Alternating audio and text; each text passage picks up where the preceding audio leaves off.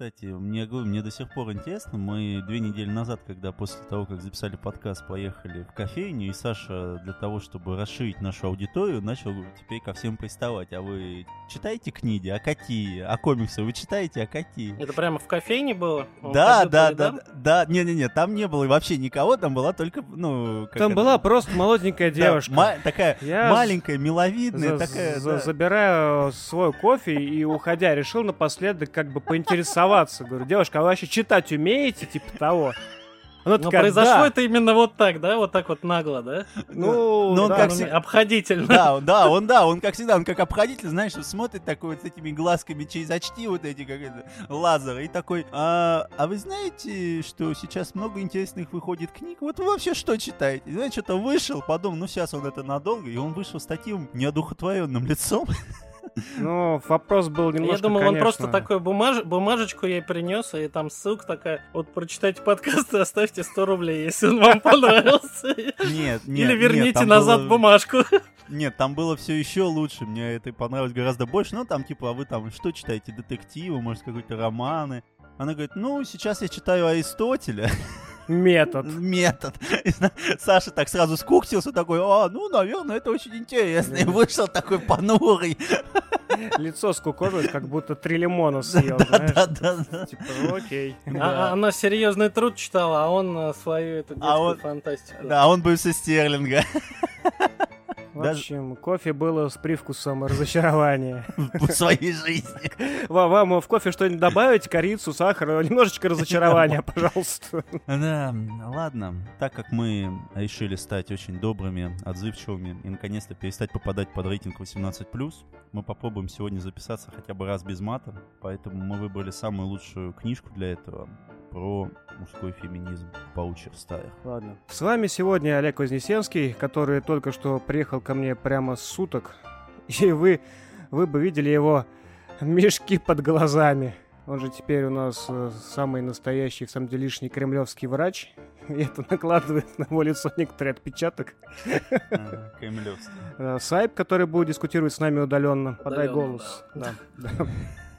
И я Александр Леонтьев. Просто Саша. Просто Саша, да. Приятного прослушивания.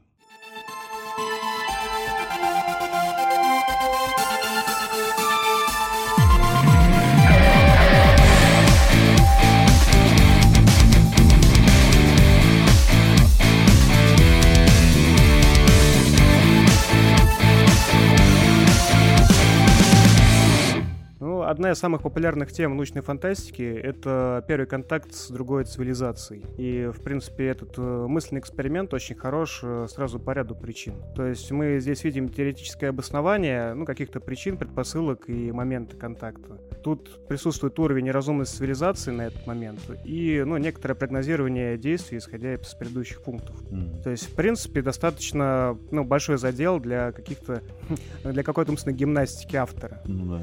Вот. Яркие примеры, вот, которые приходят на память в первую очередь, это трилогия «В память о прошлом Земле» Люци Синя, mm-hmm. который мы достаточно хорошо разобрали в самом первом выпуске подкаста. Его «Теорию темного леса» и его «Три соляриан». Ну да, так же, как и «Прибытие», которое по Теду Чану экранизировал. Да, «Прибытие» тоже очень хорошая задача, но она, правда, немножко ну, однобоко, потому что там уклон ушел в лингвистику именно, а не саму проблему. Вот, ну. Ну да, но это понятно. Но это, опять же, повести скорее. Ну да, тем не менее, она очень хороша. Можно вспомнить ложную слепоту Петроца вот, при столкновении как бы э, с расой, которые вообще невозможно понять. Mm. Ну, либо вообще фиаско Станислава Лема, который, я считаю, ну, чуть ли не эталонным произведением по проблеме контакта вот на текущем ну, человеческом уровне. Книга Адриана Чайковского, она прям вот э, очень похожа по какому-то посылу, наверное, с Лемом. Сам автор э, — это британский писатель, ну, польского происхождения, правда. Э, Родился в Британии? Он зоолог, но при этом он э, получил образование, ну, видимо, второе высшее, да, как психолог. Кстати, заметно, что он зоолог. Вот на это мы к этому вернемся. Ты это по фотографии определил? Нет, это по интернету мы определили. Но вид у него, конечно, забавный. Такой этот э,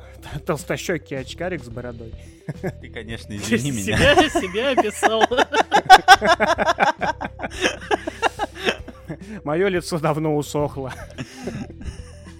Вот. Мне, кстати, любопытно, почему он в итоге психологию шел, но это уж не для подкаста тема. Я, кстати, не нашел каких-либо внятных интервью с ним вообще. Ну, в целом, автор э, достаточно новый для российского читателя. У него выходило две книги Да? до этого. «Псы войны», кстати, вот, ну, действительно неплохая книга. Она, кстати, чем-то напоминает комикс от Уайт 3 э, Гранта Моррисона про трех животных кибернетических. Ну, там примерно такая, такой же сеттинг. То есть там э, животные, которые доработаны искусственно и поставлены на службу как бы Человечеству. боевую.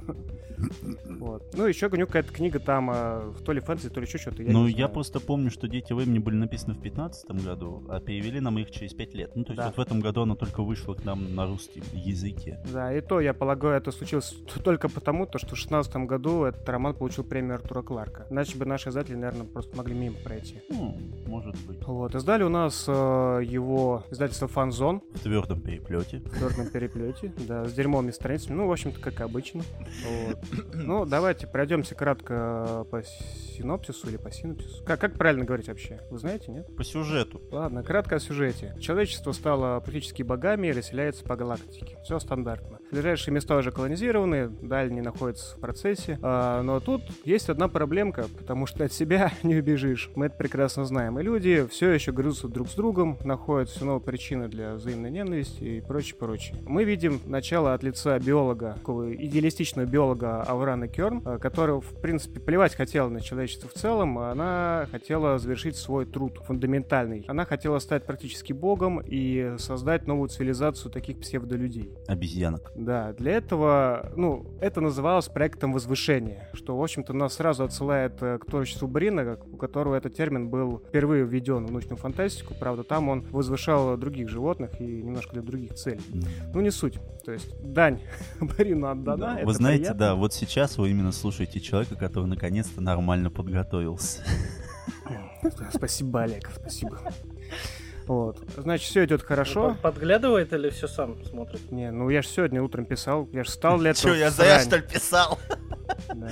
Ну и на орбите терраформированной планеты Керн вращается станция под названием Брин-2, которая уже готова запустить этот глобальный эксперимент. Значит, вот это вот э, Аврана Керн толкает э, пламенную речь, какие все крутые, а в голове такая, ах вы все Ты еще карте пересказ ничтожество, там все такое. И суть в чем? То, что в этой станции находится два пускаемых отсека. В одном находится обезьяна, в другом специально выделенный нановирус, который должен ускорить э, эволюцию примата, довести его до определенного уровня и отключить, ну, как бы вот это возвышение. Для чего именно это сделано, у нас вот с Олегом мнение немножко расходится. То есть, с одной стороны, э, вроде как э, это специальные такие рабы для того, чтобы планету подготовили к людям, Мгм. чтобы люди прилетели и сказали, вот это мы ваши Боги. создатели Ну боги, поклоняйтесь нам, любите нас и э, исполняйте все наши желания. Мне кажется, что тут, конечно, больше, э, ну, эксперимент ради эксперимента, про just for fun. Ну, Одно, одно другому не мешает. Да, вот, как я уже говорил, человечество расколото. Есть такое второе, второе течение, которое называется в книге Non Ultra Natura, которое против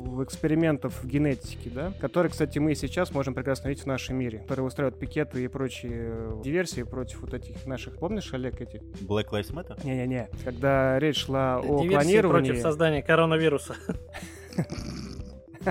Ох уж эти ВОЗ. Так. Ну, короче, ребята, которые против вмешательства в гены вообще э, человеческие. Ну, и Всемирная организация здравоохранения.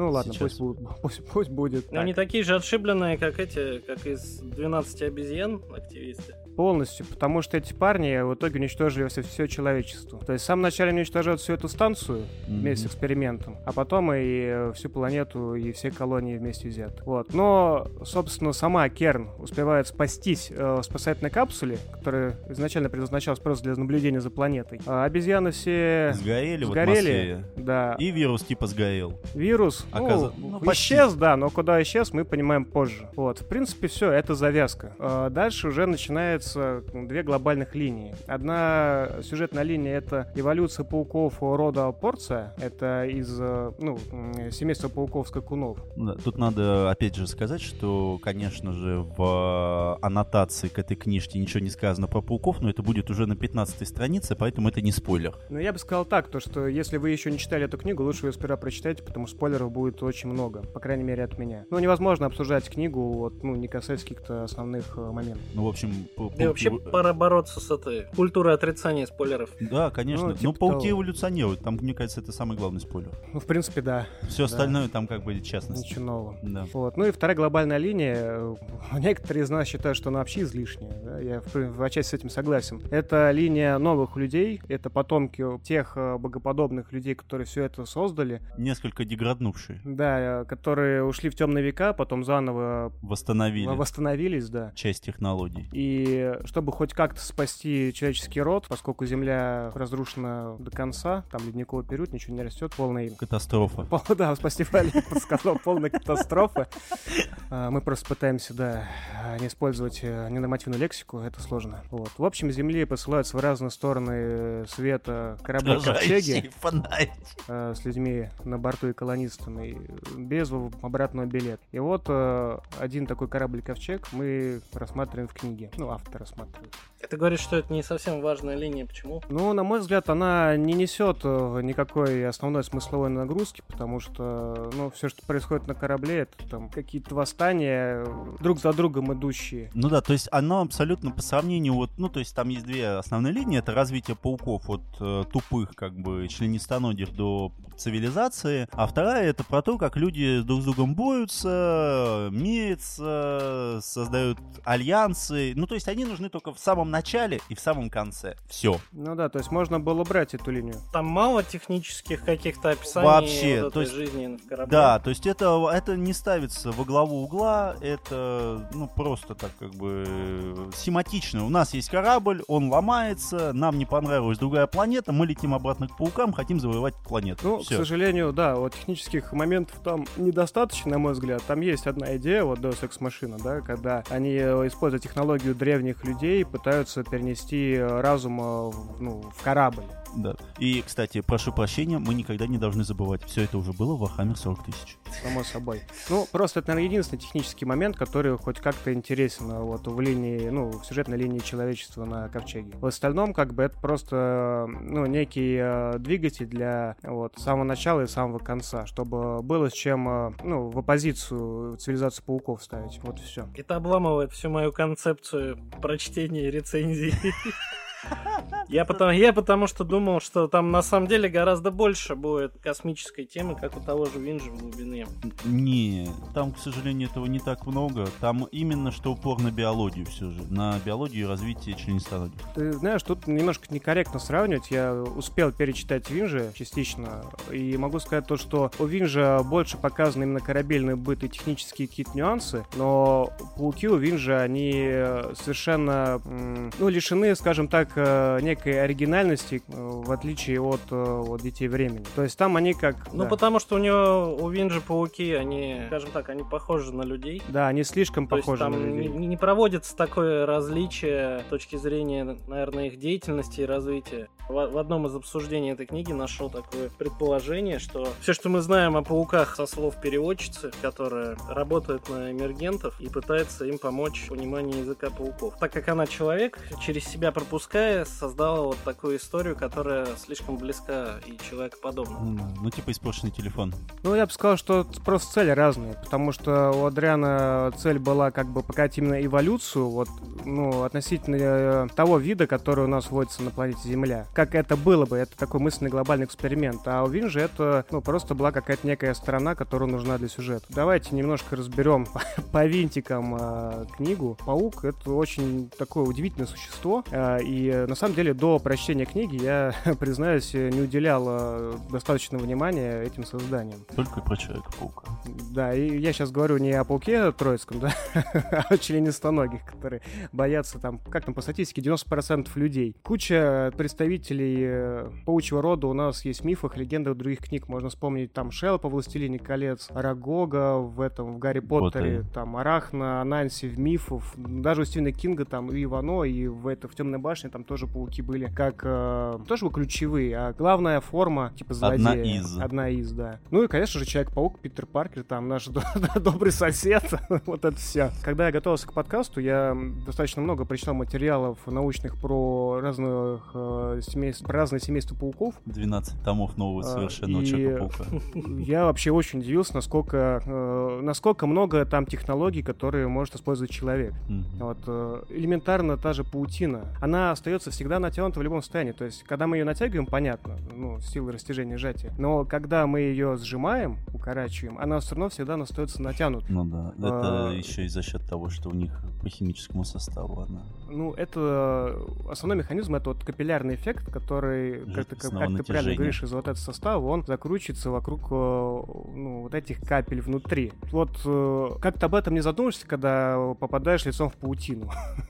Но когда начинаешь об этом думать с точки зрения использования материала, это да. прям очень И АДН дошел до того, что он сделал космический лифт для пауков. Это еще это не самое крутое, что мне понравилось. Да? Ну, к этому мы еще подойдем. А, еще одно интересное свойство, по-моему, даже, может быть, ты мне кидал ссылку, то, что паучья нить, у нее нет кручивающегося эффекта. Да. То есть, почему пауки спускаются на паутине всегда так зловеще? То есть, они не вращаются вокруг своей оси, потому что паутина неоднородна. И каждая нитка, у нее очень э, сложная конструкция. И если бы мы могли это использовать вот так, э, ну, как в своих каких-то, да, в своих целях, это было бы, конечно, невероятно круто. Помнишь ту статью на N плюс один, по-моему, когда распылили то ли углеродные трубки, то ли что-то да. такое на пауков? Я уж не помню, какого там семейства. Ну, это был эксперимент. На группу пауков распылили, э, ну, некую смесь аэрозольную из э, специальных компонентов, там на трубке еще какие-то материалы углеродные, по-моему. И, ну, и посмотрели, что будет. А получилось так, то, что, ну, большая часть подопытных, к сожалению, померла, не выдержав этого. Но часть пауков выжили, и их паутина стала там в 3-5 раз крепче, чем обычно. А у тех, у которых она была уже, в принципе, достаточно крепка у видов, у тех стало просто какое-то невероятно армированное волокно, которое можно, я не знаю, типа кевлар использовать. Угу.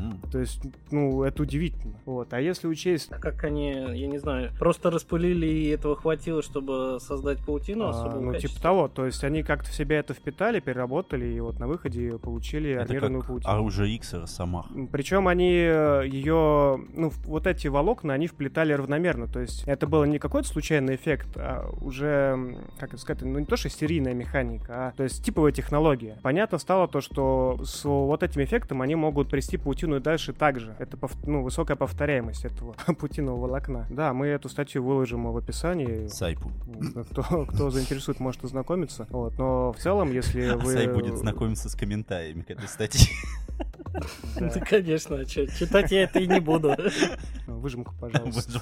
Вот. Особый интерес еще к паукам, а именно скакунам. Это вообще очень интересное семейство. К тем, то, что, ну, во-первых, они не плетут паутину ловчую, как остальные. Они в основном охотятся на других пауков. И я был просто в восторге, когда увидел ролик, как они специально натягивают э, свою паутину как прощу, чтобы выстрелить с собой. Ну, да. Вот, на жертву. Более того, у них практически уникальный э, ну, визуальный аппарат. Ну, у них есть все три пары глаз по бокам, которые делают, э, ну, 360 градусный обзор вокруг. Так. И, по-моему, два основных глаза больших, у которых то ли три уровня сейчас, то ли, по-моему, три. Три или четыре, я сейчас точно не помню. Которые дают уникальную просто глубину и резкость как бы обзора, которая позволяет им очень точно рассчитывать расстояние до жертвы и, в принципе, строить стратегию. Это одни из немногих пауков, которые используют тактику, э, разную тактику к разным своим жертвам. Mm-hmm. Начиная просто при осмотре места нападения и построения как в голове 3D-модели всей этой батальной сцены, yeah. они ищут слабое место, могут туда перебраться, там, опуститься, например, в, вне поля зрения жертвы.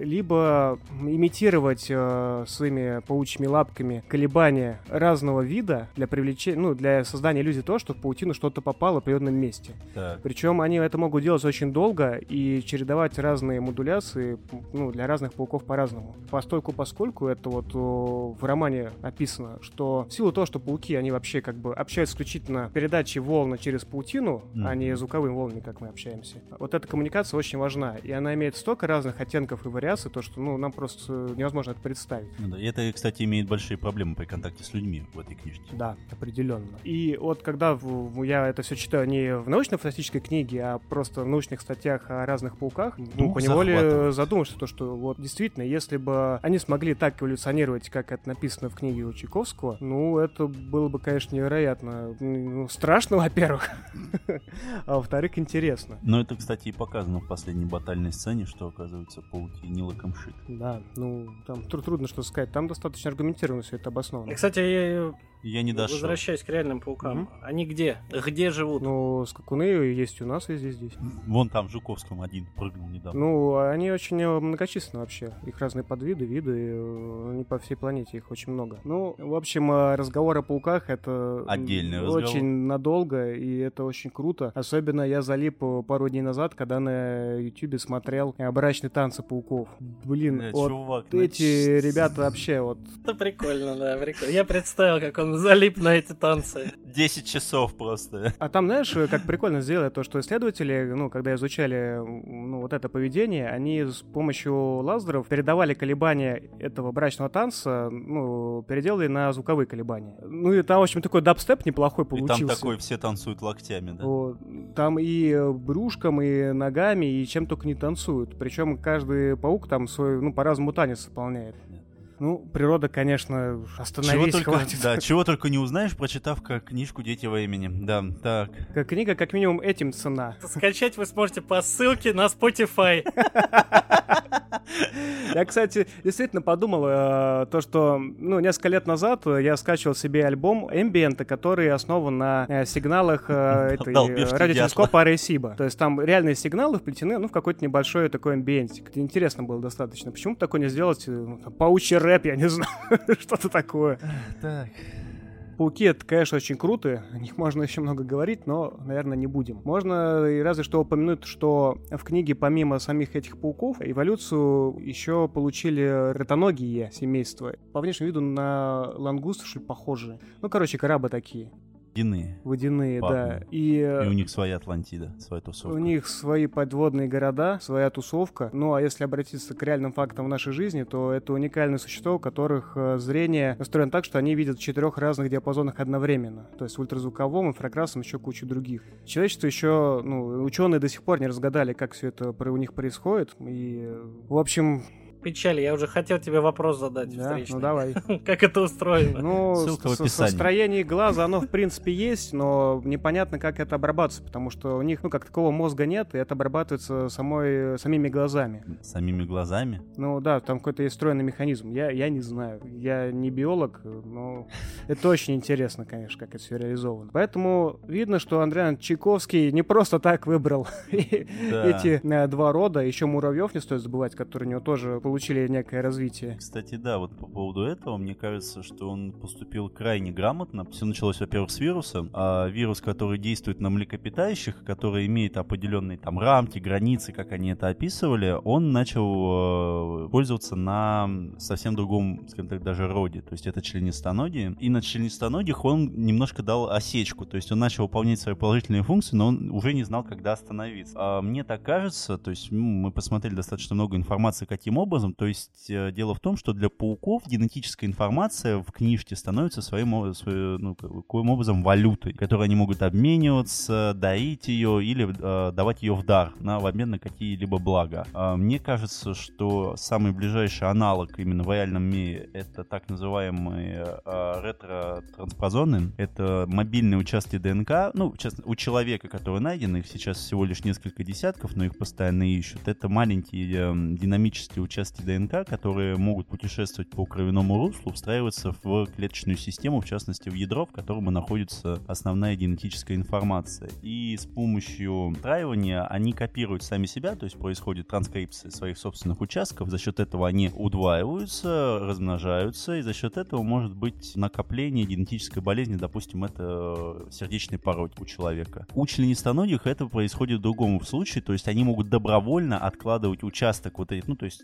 динамические вот эти участки генетической информации и передавать ее друг другу, то есть наполняться знаниями и потом передавать это из поколения в поколение, но потому что жизнь паука, она все же меньше, чем жизнь человека, а, но Чайковски необходимо было как-то выйти из положения, чтобы была, по сути, ну, было несколько главных героев, которые должны были вести всю, весь этот сюжет. И поэтому продуманная была система про то, что все знания передаются другому пауку, они просто становятся другими инкарнациями самих себя же, по сути говоря.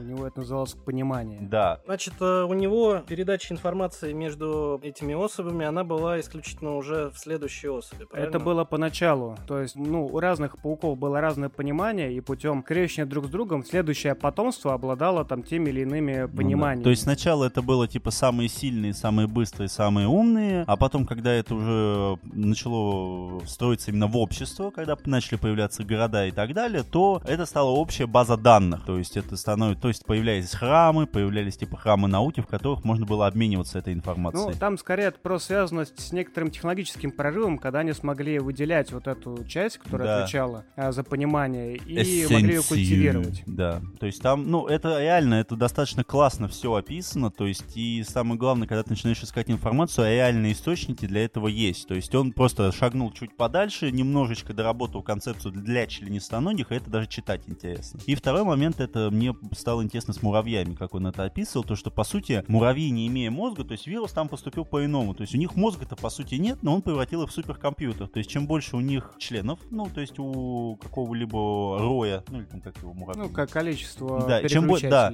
да, чем больше у него количество переключателей, тем больше и умнее становится сам этот рой, то есть это вот это гнездо. То есть они начинают там использовать огонь, они начинают использовать, то есть могут строить жилище, сделать армии, и даже Металлические выплавлять, да, челюсти, да. да, делать металл там и так далее. И это очень круто, когда пауки находят какие-то способы именно взаимодействия с э, муравьями, потому что, ну, как известно, также в, в этом вебе, о муравьях, то есть, по сути, муравьи — это ребята, которые ориентируются на запад, потому что они используют феромоны. И их феромоны — это одна из самых и главных фишек, одно главное оружие, и сигнализация, и так далее, и тому подобное. И как пауки начали это использовать? Муравьи были всегда великими колонизаторами, что у нас в реальности, что и у них на планете. Просто они стали чуть побольше, чуть агрессивнее. То есть это тоже очень классная вещь, которая мне очень понравилась в книжке. Мне вообще очень понравилась та тема, что автор скорее больше апеллирует не к технологии, а к биотехнологиям. Да, И э, очень похоже на э, Люци Синя. Помнишь, когда он из солдат выстроил, типа, ну, некое подобие компьютера с да, да, который, да, да, да. То есть э, пауки сделали нечто такое, когда они научились манипулировать муравьями э, путем разного набора феромонов и зашивать в них команды, они сделали что-то вроде суперкомпьютера из муравьев, который обсчитывал разные их вычисления. Там, ну, причем не просто там какие-то количество чего- чего-либо, а ну, большие уравнения, которые там из астрофизики, астрономии и биологии. Я просто представляю, что Сайп в это время просто неистово смотрит два и думает, сука, этого в комментариях не было!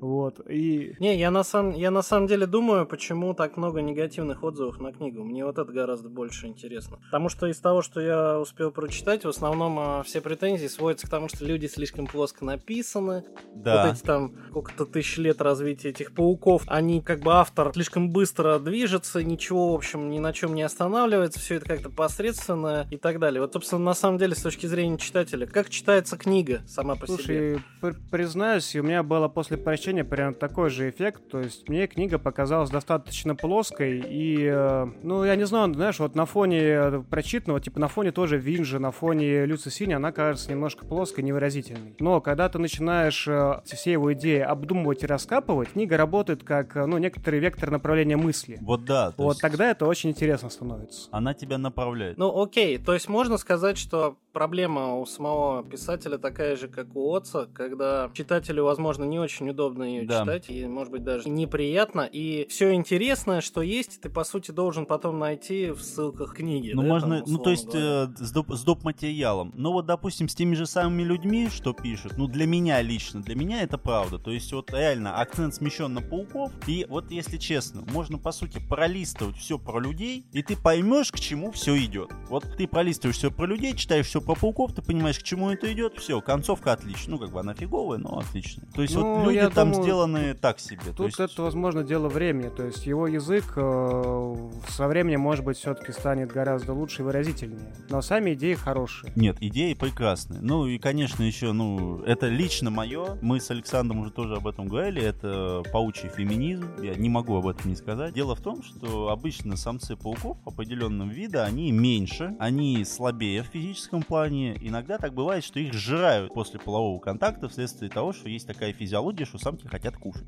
Чайковский пошел прям проторенной дорожкой, и каждый... Ну, то есть там как обычно идет? Одна глава про пауков, одна глава про человечество. И в каждой главе про пауков тебе рассказывают о том, что паук мужского рода слаб, дурень и ничего не может. Ты, ну, ты понимаешь, да, то есть ты читаешь, ну, там, восьмой раз это, десятый раз это, двенадцатый раз, и, и вот где-то вот 15, ну, там, 13 14 раз ты такой... Короче, это синдром Стерлинга нашего Брюса Ну, любимого, да? Вот это повторение, да, нет, вот да, ну учения. где-то, и там вот где-то вот уже во второй половине книжки восстает оди- одна мужская особь по имени Фабиан, который говорит, нет, мы должны иметь равные права, у нас должно быть столько же обязанностей, ответственности и так далее. И ты такой, так, все, хватит, пожалуйста, прекрати. Но есть еще другая точка зрения, давай, Саш. Мне она, кстати, понравилась, я ее принял. Ну, мне эта избыточность не показалась излишней, потому что если... Потому что я сам такой. Если мы смотрим это как, э, ну, некоторое отражение нашего мира, да, и, опять же, вот, вот это вот повторение 10, 12, 14 раз, то, что самцы э, там хуже, меньше и все такое, это же говорится не, не как автор говорит между строк, а это исходит из кого-то от самок. То есть это как бы прямая речь самок, которые раз за разом показывают, что они не хотят уходить от этого социального конструкта. То есть, ну, это имеет некоторую рациональную логическую, ну, цепочку в книге. Да, это может быть избыточно, можно было это подсократить, но в целом это, я бы не сказал, что лишнее. Вот, и в конце мы видим, как это тяжело перебарывает. То есть, э, Ну, то есть он как, просто да. местами, да, поменял то, что сейчас творится во всем мире, вот это обострение всех вот этих,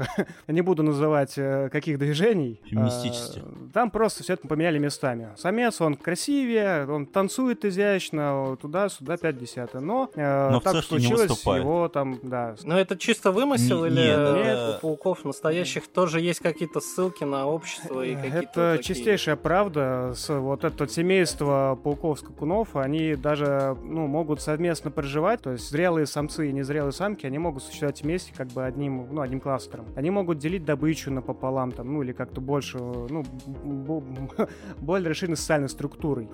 Но есть один небольшой нюанс, то что да, самки э, пожирают самцов, но в нашем мире это не связано с каким-то там социальными ролями. Это связано просто с тем фактом, то что после спарня самки очень и очень голодны. Вот. И некоторые пауки пользуются этим э, таким образом, то что они спариваются и сваливают очень быстро. И самки не успевают их догнать и жирают все, что вокруг, как бы, а самец остается живой. Другие пауки, например, заготавливают там муху или еще чего-то и переносят самке, чтобы она наелась перед спариванием и остаются в живых. И то есть это реально существующий Да, механизм. да, а не да, да, это реально, да, предположение. это реально.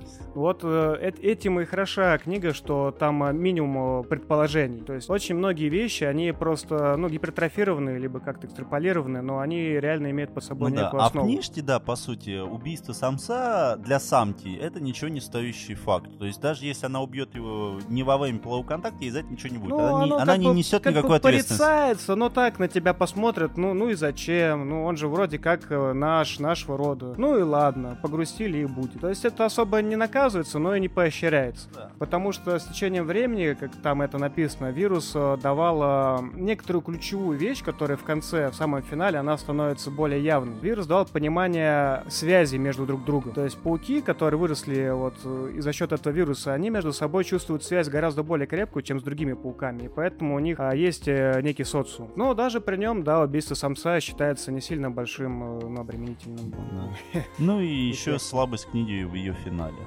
То есть это абсолютно, знаете, выстраданный финал. Типа он сделал всю книгу, ему сказали, «Ну, надо это как-то закончить. И он как бы вот, вот просто дожал, вот, ну вот типа, ну ребят, ну вот у меня есть вот, вот этот конец, я его переписывать больше не буду. И они его включили, и это такой хэппи-энд, все счастливы, ну такой себе, Да, финал честно. мне тоже не понравился. Я ждал вот... А разве хэппи-энд там? Там Да. хэппи-энд. Т- К Там, сожалению, да. прям- там такой хэппи-энд, там Так вроде ж там людей нагнули. Какой Там хэппи-энд? такой, зна- понимаешь, это вот такой ну, раз, странный слушай, раз уж мы спойлеры тут спокойно говорим, после того, как пауки сильно эволюционировали, эволюци- эволюционировали, они вычленили вот этот вирус, который давал понимание общности между особями разных видов. И когда они напали на людей, они насильно им вкололи вот этот вирус так, что люди стали принимать пауков как своих сородичей. Ну и типа они вместе жили долго и счастливо. Да, то есть там настолько была байдовая концовка, что ты такой, ну, окей. К сожалению, да, я ожидал концовки вот э, что-то вроде фиаско Лема. То есть вот когда вот обосрались, так по полной все. Извините. Ну, это было бы реально. Не, это да, я бы, я согласен. Я и говорю, что это самый, один из самых главных минусов этой книжки. Ну, но да, на самом деле, да, но на самом деле, если мы будем честны, то книга не заслуживает этих гневных комментариев о том, что она плохая, плоская, фиговая и так далее. Она достаточно интересна, если подумать башкой. У меня единственное, вот э, есть э, один нюанс, который мне очень, ну, показался большой недоработкой в книге. это именно проблема лингвистики. То есть пауки, которые выросли на обмене вот стуча ножками информационным, да, да, они изобрели специально, чтобы общаться на расстоянии паутины с э, пружинами из паутины, как компенсаторы и усилители сигнала. Они изобрели там искусственные мышцы, которые двигали их там в импровизированные кареты по паутине, как транспорт. Но они много добились, и когда они добились того, что сделали некий аналог э, радиосвязи и связались э, с их богом, который крутился на орбите, они просто смогли как бы расшифровать человеческий язык и перевести его ну, на свой как-то очень уж просто. Вот. Для меня это какой-то нос, потому что ну, языки сами по себе достаточно тяжелая, э, ну, переводить тяжелая работа, даже если одной языковой группы. А если уж они разными видами, блин, мы до сих пор с дельфинами общаться не можем, и с писами, ну о чем вы? Вот, а здесь вот так просто. Ну это уже скорее все же поирка. Как сказать, я, я бы это сравнил, наверное, с э, ложной слепотой Питера Уотса, где ну, он э, ясно ну, показал опыт с китайской комнаты, да, это вот э, мысленный эксперимент из области искусственного интеллекта и, когнитивных наук, который в 1980 году Джон Серл провел, что если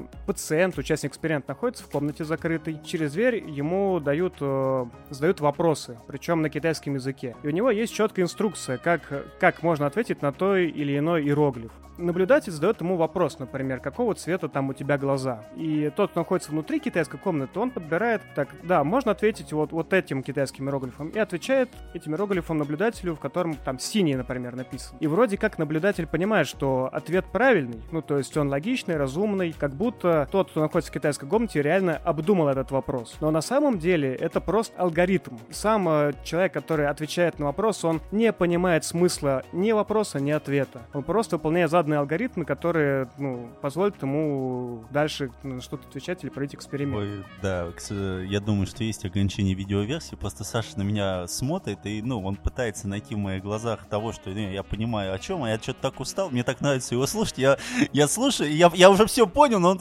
он смотрит на меня с паникой и говорит, я несу какую-то херню, я не понимаю. Да я не на тебя смотрю, я сквозь тебя смотрю, я пытаюсь вспомнить, что там. Я смотрю на Сайпа, а его рядом нет. Ну, я же правильно объяснил, правильно? Да, ты все верно объяснил, да. Вот, тут, мне кажется, имеет что-то подобное. То есть при реальном контакте разных цивилизаций вот, с, с эволюционно, эволюционно разными развитиями коммуникаций будет что-то подобное. Мы не сможем просто так взять, найти общие символы, типа, и понять, что, а, вот, значит, у них столько-то гласных алфавите. Наверное, буква И встречается с 7 раз чаще буквы О, поэтому мы представим, что это такая-то буква. Вы и расшифровать. Вы посмотрите, как он раздухаился. Он чуть не кричит на меня.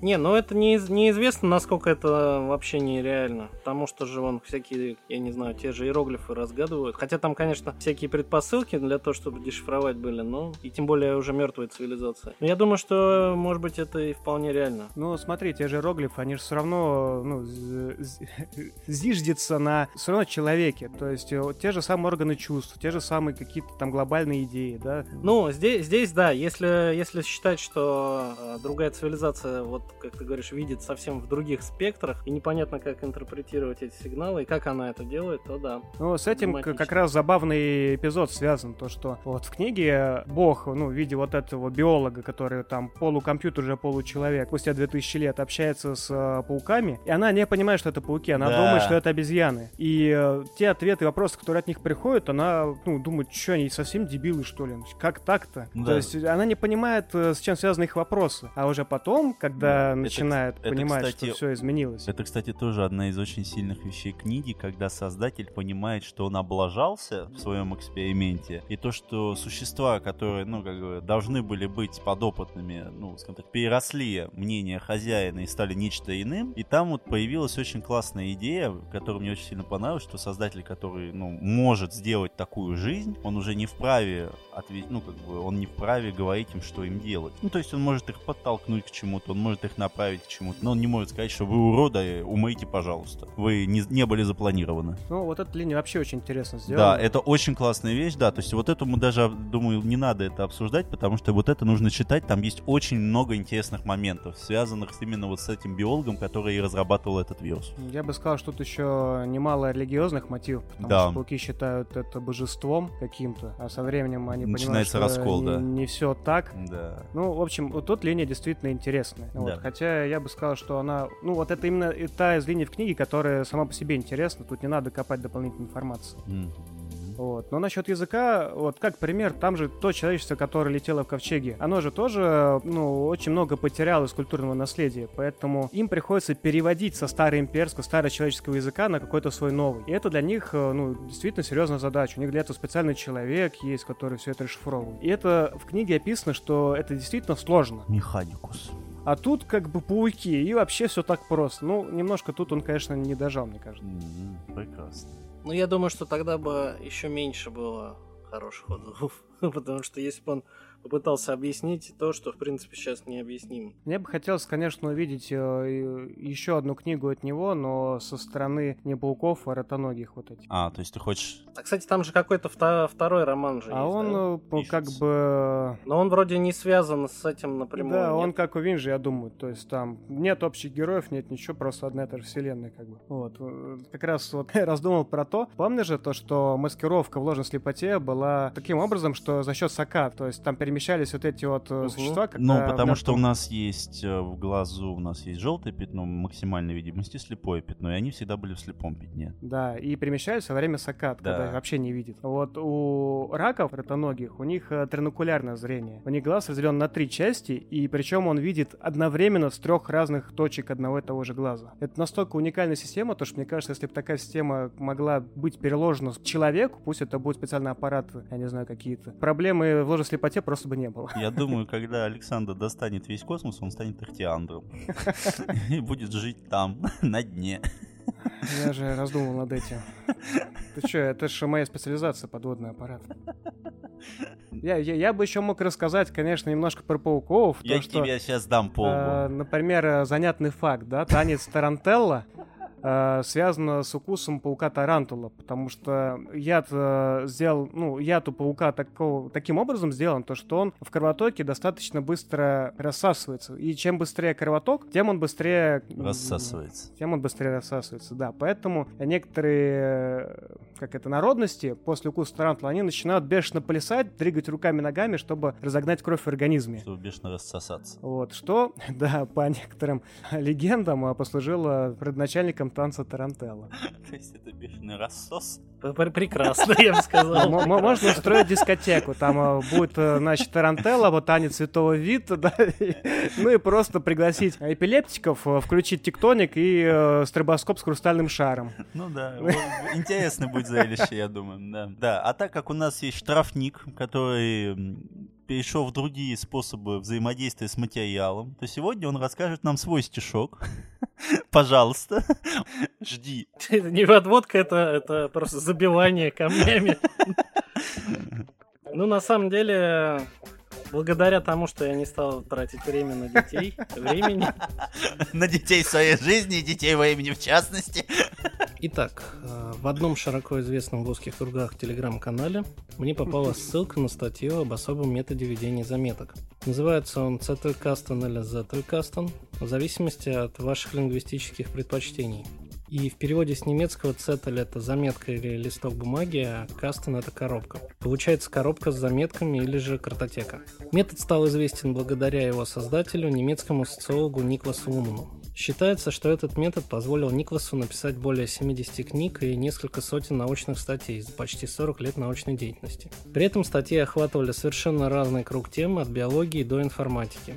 Сам же Цетелькастен был частью работы по исследованию теории систем в социологии. Еще можно отметить, что со слов Лумана, при использовании метода он не пользовался компьютером. Его база знаний – это настоящая бумажная картотека в шкафу с ящиками. Эта ретроградность роднит его с Гибсоном, который использовал печатную машинку при написании нейроманта. Что же нужно знать о самом методе? Во-первых, метод подразумевает сквозную и неизменяемую нумерацию заметок. Это необходимо для того, чтобы связи не нарушались впоследствии, как это часто бывает в вебе с мертвыми ссылками. Заметка содержит, как правило, одну мысль или идею. Иными словами, заметка это не статья. Нужно уметь четко и коротко формулировать мысль или идею. Третье вероятно, самое важное. Все заметки имеют связи между собой. Это и прямые ссылки на другие карточки, и теги с общей темой, и карточки в виде регистров других заметок или же внешних источников. И четвертое. Отказ от упорядочивания, группировки по темам или категориям. Это дает такую свободу, где идея может принадлежать совершенно разным последовательностям идей, что позволит использовать ее в совершенно разных областях, не обязательно связанных друг с другом изначально. По сути, Цетелькастон — это такая смесь аналогового интернета и нейронной сети у тебя в шкафу или на рабочем столе. Со слов Вумана, результатом такой обширной работы с заметками является возникновение некой вторичной памяти, альтернативного эго, с которым можно общаться, если так можно выразиться. За счет отсутствия линейной структуры архив заметок оказывается похожим на нашу собственную память. Он получает собственную жизнь, независимую от автора. А формальный порядок и нумерация в подходе к ведению заметок не будет помехой, а наоборот будет адаптировать всю базу знаний к постепенному развитию. Естественно, что для того, чтобы эффект разумности стал проявлять себя, требуется очень большое количество заметок. Вообще для меня, конечно, большой вопрос, как он это все в аналоговом виде делал. Я просто не представляю, как все это было у него связано. Сложно сказать, как это осуществлять на практике. Насколько взять метод не получится. Для начала можно ознакомиться с сайтом, на котором выложен отсканированный архив всех заметок Лумана со связями между ними. Еще можно поискать книгу Сонке Аренса, которая называется How to Take Smart Notes. Автор описал одним из первых метод Лумана на английском. Сама книга вышла в 2017 году, что скорее всего и послужило толчком к популяризации метода на данный момент. Еще у метода есть свое комьюнити пользователей и разработчиков программного обеспечения, которые пытаются применять его на практике. Вот мне как раз интересно применительно книгам, например. То есть, когда ты читаешь какую-то книгу, особенно если это не fiction, а там типа нон-фикшн какой-то, ты э, подчеркиваешь, там делаешь закладку, не знаю, стикер вешаешь на какую-то определенную вещь, ну, на будущее или, или выписываешь вообще в блокнот, то как здесь дела обстоят? То есть, э, ты, получается, выписываешь что-то на карточку, даешь ей номер, на базовом уровне, да, так и есть. Книга заносится в отдельный регистр источников, там же будут указаны ссылки на заметки, которые связаны с этой книгой. А уже в самих заметках будут, в свою очередь, ссылки на источник. Ну, а ты пробовал применять эту систему у себя где-то? Ну, исключая Вики, как бы Вики мы все использовали. В том виде, в котором это заявлено в методе, нет. Я не так давно узнал о нем. Но я посмотрел несколько статей по методу и попробовал разный софт, который предлагается использовать для ведения заметок в таком формате. Наверное, надо будет попробовать что-то из этих инструментов. А, прикинь, как этот а, как картотека у пауков с этими с пониманиями, они же там тоже этот все связаны. Вот они, наверное, там мучились. Бедняжки. Я думаю, что основная проблема этих систем, ну, есть же куча методов организации заметок. Помните тот же Bullet Journal, например? Notion там. Notion это скорее сервис, который предлагает разные модели организации заметок. Он не привязан к конкретному методу. Но это и не важно. Всегда все упирается в конечного пользователя. Если он не может сам организовать свое мышление на таком уровне, когда ты обдумываешь абсолютно все, еще не забываешь при этом записать идеи и создать связи с другими заметками, если это вообще возможно. Я думаю, что для большинства это нереализуемая задача, особенно в течение всей жизни. Ну, как у того же Лумана, который 30 лет готовил свой основной труд по социологии. Мы, мы возвращаемся к той мудрой мысли, то, что какая разница, в какой программе ничего не делать, да? в, в каком методе. Отлично подготовил домашнее задание. Садись 5. Ну, тут на самом деле, конечно, эта система интересная, э, опять же, применительно к чему. То есть, если у тебя есть необходимость структурирования большого архива, если ты там занимаешься некой научной работой, допустим, ну, тогда понятно, что, наверное, это нужно и даже необходимо. А если для повседневных каких-то вещей, ну, мне кажется, это слишком ну, как минимум места нужно ну, много. Ну, скорее всего, скорее всего. Это просто будет сложно. Остаемся в Trello. Останемся в Trello. На это нужно время. Ну, я думаю, что, знаешь, это можно было бы использовать для подготовки каких-нибудь статей или, может быть, даже вот выпусков. Ну, можно поэкспериментировать. Посмотрели тут с посыла Сайпа великолепный мультик, коротенький. Называется он Infinity Train, бесконечный поезд. А, сколько, Олег, там серий? 10. 10 серий, каждая, по-моему, что-то минут по 15, что По 11-12. А, ну, 11-12 вообще. Два сезона. С очень изящным а, сюжетным решением. То есть девочка, которая собиралась поехать в лагерь разработчиков игр, но волю судьбы туда не попадает, потому что там семейная ссора, там туда-сюда. Ну, она уходит из дома с целью добраться до лагеря самостоятельно, Ладно, идет, идет, идет, и видит железную дорогу, и там останавливается поезд. И в поезде надпись как раз до этого лагеря. Значит, надо было такому случиться, а? Какая невероятная удача. Она садится в этот поезд, и оказывается то, что поезд бесконечный. Вот здесь видно, что Саша уже готовился меньше.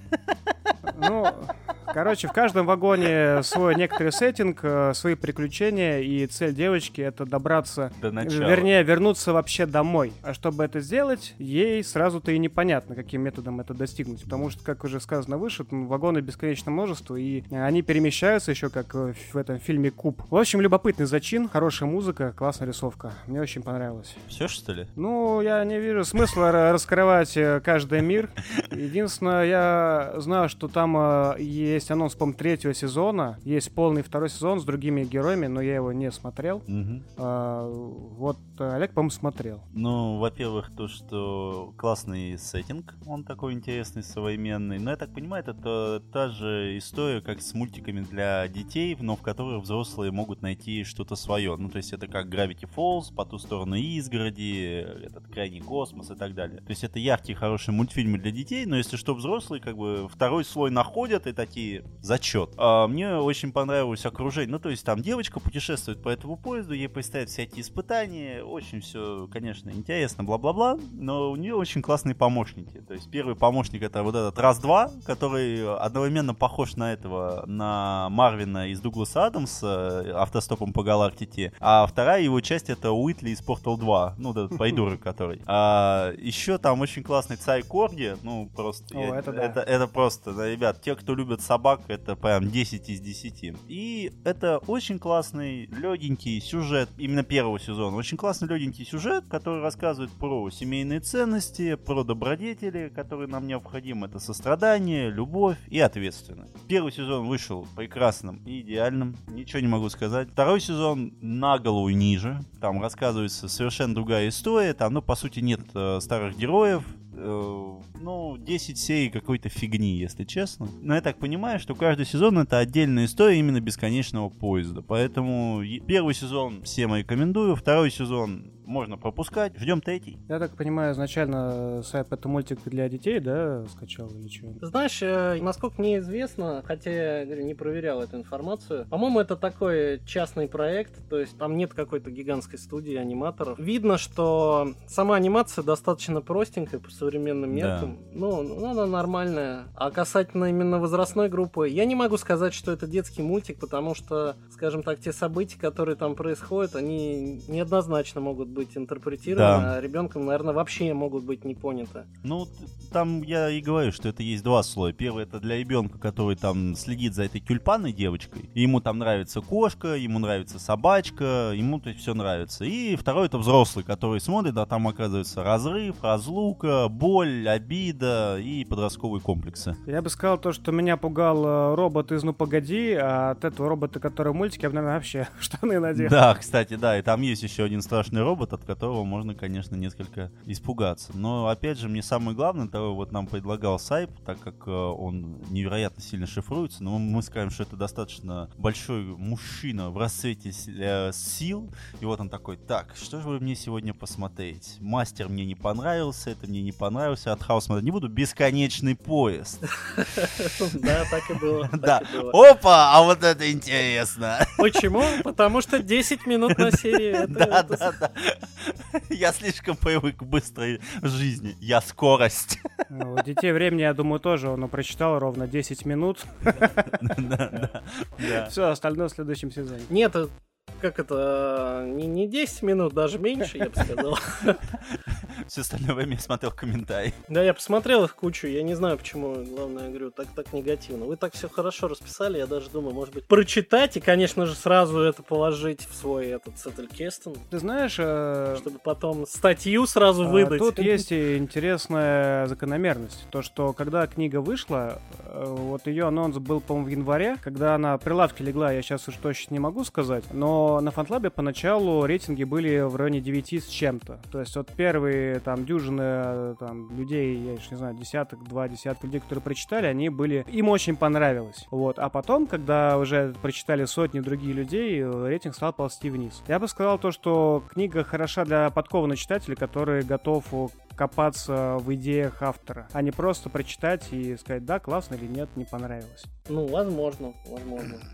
Ну, ок. Ты знаешь, я когда да. попытался ну, при придумать э, начало подкаста, вот, ну, подводку к детям времени, да, я начал с того, то, что, ну, вот лично я э, различаю три типа ну, научно-фантастических книг, романов, да. Это те, которые концентрируют некий посыл и идею в самом конце, то есть ты, по сути, книгу читаешь ради главной идеи, которая реализуется в конце либо ты читаешь книгу ради, в принципе, ее воплощения, ну, например, как у Гибсона, да, то есть тебе нравится язык книги, автор и мир. Тебе просто нравится ее читать, неважно, чем там кончится, вообще пофиг. То есть тебе нравится процесс чтения. А есть те книги, которые носят в себе какой-то заряд э, идей, но они их не раскрывают до конца, они тебе дают посыл, а ты после прочтения книги уже, ну, принимаешь решение, читать ли дополнительную литературу тебе в этом направлении или нет. Тоже, например, Питер Уотс, после прочтения я прочитал очень много научной литературы, вот просто, ну, потому что меня туда Петрос отправил. Типа тот же Роджер Пенроуз, например. Но Питера Отца было интересно все равно читать, несмотря на...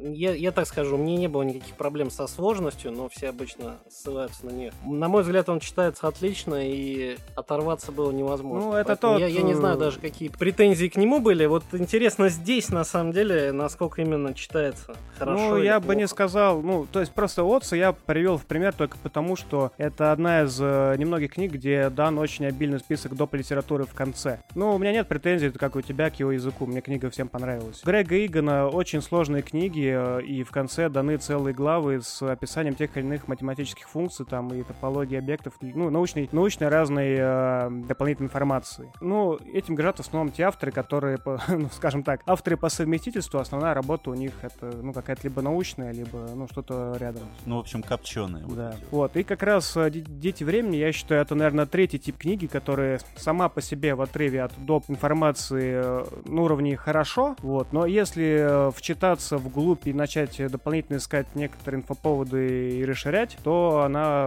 растет каждой пятерочки. Спасибо за внимание. Читайте нас в Телеграме. Я Хорошие думаю, Олег книжки. скоро напишет, э, если еще не написал. А, ты же, по-моему, уже написал в канале про да. детей времени статью. Нет, но она готова, но она пока не выйдет подкаст, ну, как значит, могу следите, ее следите за каналом. Там будет статья о детях времени. Ну и, соответственно, все ссылочки вы в описании видите. Подкаст. Да. Всего доброго. Спасибо. Пока.